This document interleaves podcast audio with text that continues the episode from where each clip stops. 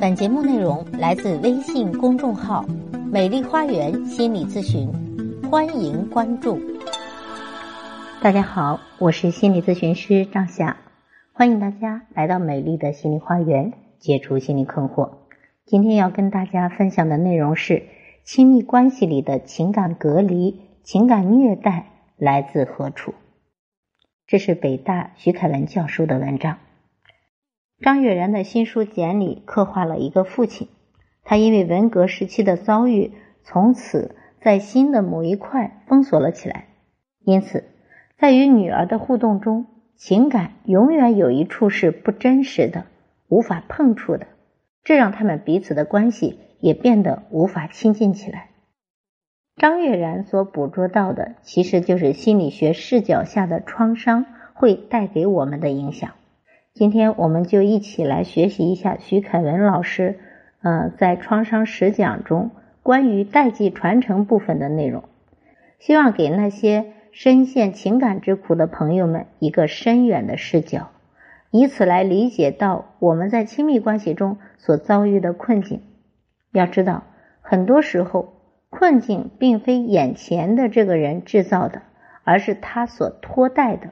属于一个家族在几代人之间的痛苦，有了这层视角，也许我们的爱里才能够有更多的慈悲和更少的愤怒。下面呢，咱们就来播出文章的内容。在我们的成长环境中，对我们影响最大的，毫无疑问是我们的父母。我们经常会看到，如果孩子有问题的话。你甚至可以看到父母的问题会更加的严重。你如果是做青少年工作或者大学生工作的，就会有非常清晰和强烈的体验。大概十个出现严重心理问题的同学，后面至少有九个半的父母都有明显的心理问题。如果有机会去探索一下这些父母的成长经历和环境的话，那么我们大概会发现。父母本身也经历了严重的家庭环境问题，他的创伤可能要追溯到他的原生家庭，也就是来访者的爷爷奶奶这一辈。一些创伤的经历需要放到一个时代的背景之下，才会理解的更加全面和透彻。比如，从中国人的角度来说，远至鸦片战争到现在这一百五六十年的历史中。就是各种内战和被入侵的经历，还有像文化大革命这样的创伤，都在影响着每一个中国人。二零一五年获得诺贝尔文学奖的阿列克谢纳维奇曾经说过一句话：“没有记忆的人只能产生恶。”小到一个家庭，大到一个国家。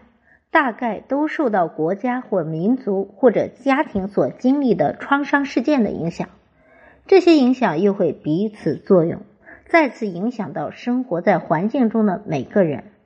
比如已经破获的白银市的连环杀人案，有一个非常悲伤的故事，就是第一个女性受害者，她叫做小白鞋，在她遇害之后，她的父母离异，她的哥哥弟弟自杀。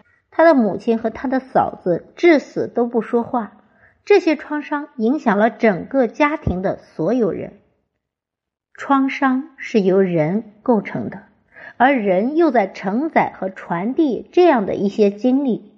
比如说，一个人是战争的幸存者，他有严重的啊 PTSD，就是创伤后应激反应或者人格的改变，那显然就会影响到他对于子女的养育。因为他是这个孩子的环境。作为我本人，我会注意到我这一代人，七零后，父母亲基本上都是三四十年代出生的。我们这一代人的父母，基本上对自己的孩子都是比较爱批评的。分享到这里，我插一下我个人的感受。我作为一个心理咨询师，刚刚做的一个咨询就是，呃，这位咨客他很谨小慎微。各种敏感，为什么？因为他的父亲就是老是批评他，什么难听说什么。那他作为家里的老大，承受了更多，压力很大，做事也战战兢兢，恐怕一做不好又引来父亲的指责和批评。那么这个批评，其实对于我们所有的为人子女的孩子来说，嗯，都是非常的忌讳的，没有人愿意被批评。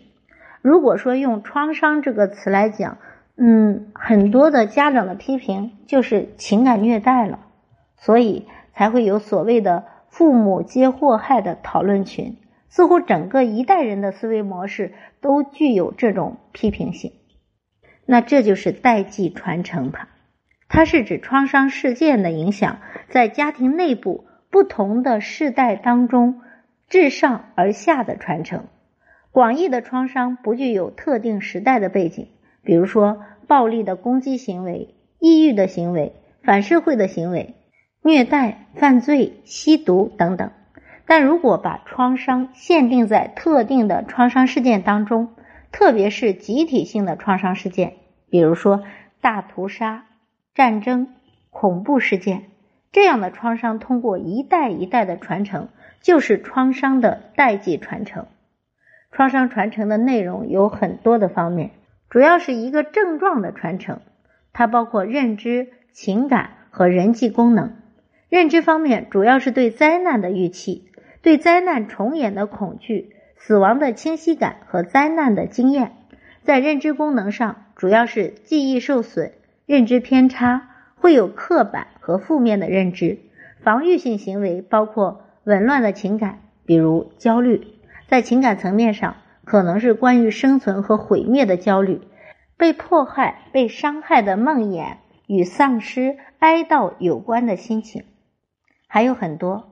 对于未解决的冲突的愧疚和愤怒，很多战争的幸存者会有幸存者内疚，在人际关系方面会体现为过度的重视家庭的依恋关系，夸大亲密关系和解决人际冲突的困难。那么从个体的层面上来讲，创伤的传承是家庭身份的传承，在中国文化下面可能会表现为自我界限的丧失、自我的模糊。个体缺乏独立的身份认同，或者说是一种多重身份的分裂。我们都是重复着过去父母的那种糟糕经历的。有一个非常严重的家庭暴力的个案，父母如果对自己的孩子身体虐待的话，通常都要去看看父母自己的成长经历。我曾经有一个来访者，一个小姑娘，非常的阳光、开朗、活泼，能歌善舞。但是，当他把这一面表现给我的时候，我清晰的看到了他的内心当中被压抑的和被隔离的创伤体验。于是我问他：“我看到你的阳光后面是有阴影的。”这个孩子一下子就哭了出来。他告诉我，父母是怎样在躯体上去攻击和虐待他。我就把他的父母请到咨询室里来。他的父亲告诉我说。其实他对于自己伤害女儿的行为感到非常的后悔，但是就是克制不住。这个四十多岁、靠近五十多岁年纪的中年男子，痛哭着说自己小的时候，父亲打他的方式是用农村的铁锹。当他意识到自己小的时候有多么的痛恨自己的父母，现在女儿就有多么的痛恨自己的时候，他幡然醒悟。开始有了控制自己行为的动机。我们为什么会去重复过去父母那种糟糕的经历或者模式呢？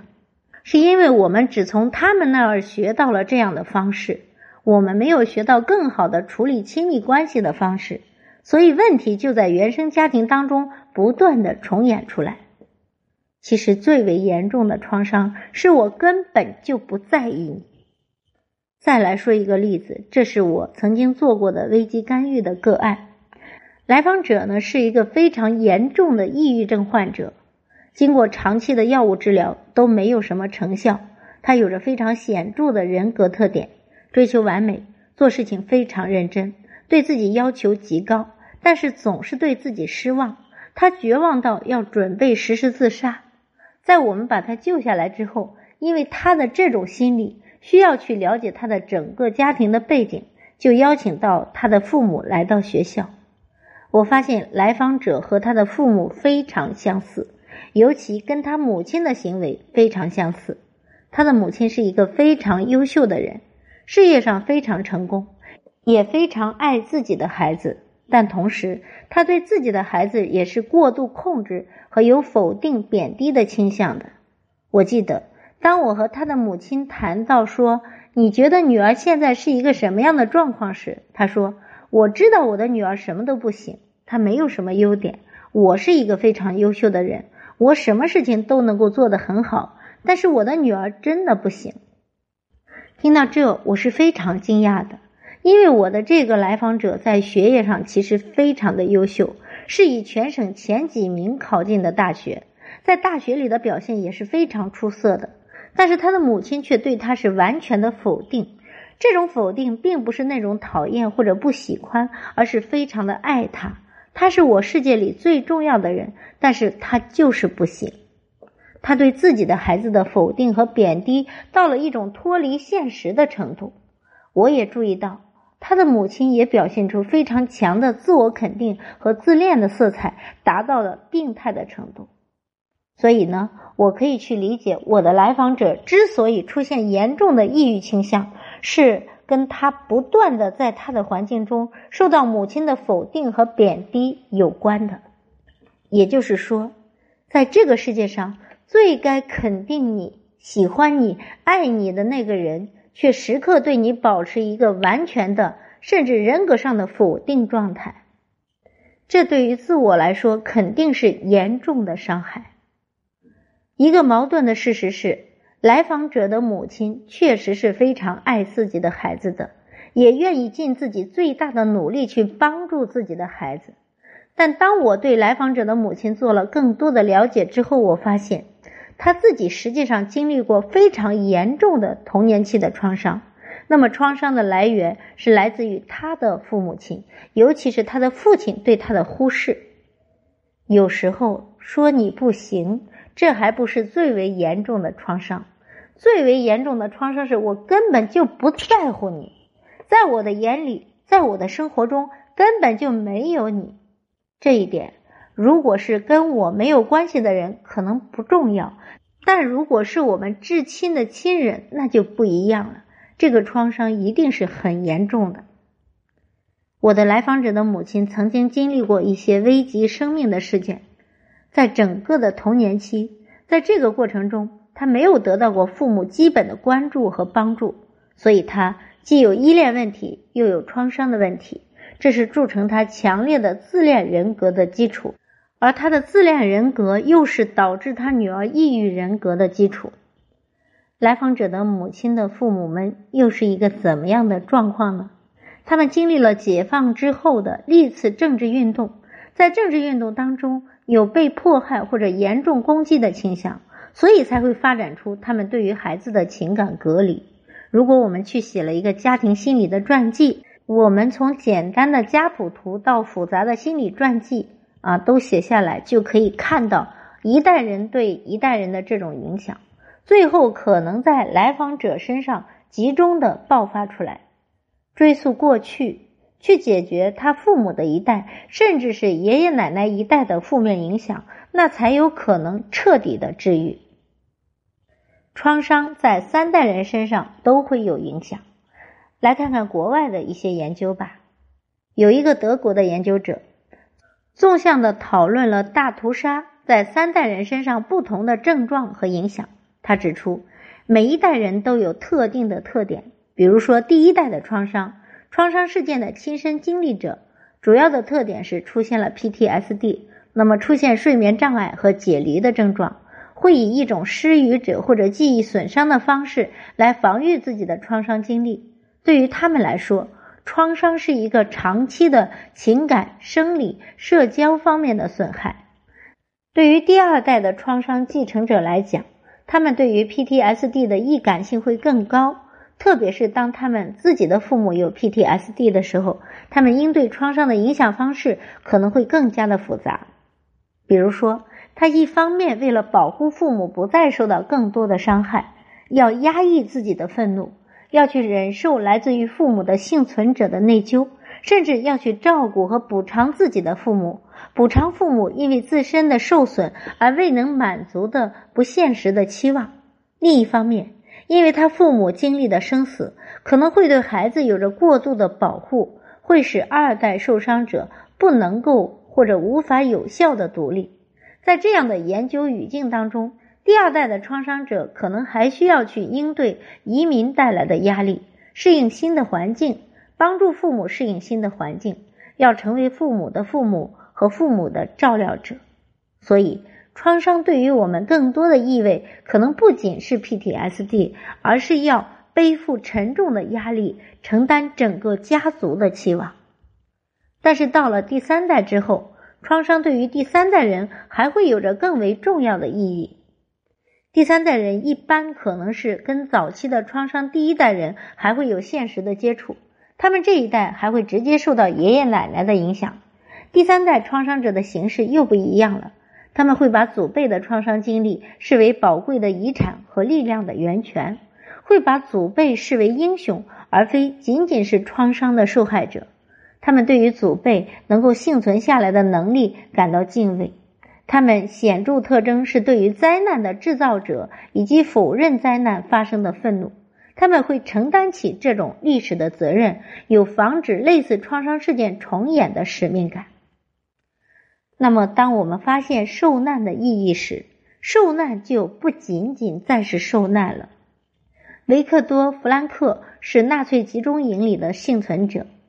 他的家人经过了纳粹的大屠杀，他是很少的幸存者之一。他提出的意义理论认为，人主要关心的并不是获得快乐或者是避免痛苦，而是要去了解生命的意义，明白为什么而活。他亲身经历了纳粹集中营的磨难之后，认为生命的意义因人而异，因事而异。个人不能寻求抽象的生命意义。每个人都有独特的使命去实现，能够担负起责任，这是人类存在的最主要的本质。这种意义来自于创造性的工作，通过某种经历和感受，或者与某人相遇、相爱，或者通过不可避免的苦难，对不可避免苦难的积极的态度来找到意义感。当一个人面临不可改变的厄运，创造性的价值体验都难以实现的时候。他就有了一个机会去实现最为深入的意义和价值感。所以，伟大的作品往往都是经历了严重的创伤之后的人才能够去写出来的。从某种意义上来说，当发现一种受难的意义的时候，受难就不再是受难了。我们可以更多的看到，把关注点放在未来和对意义的追寻上面，看到代际传承可能的积极作用。好，今天的分享就到这里了，希望能够对大家有所收益啊！谢谢大家的收听，咱们下期节目再见。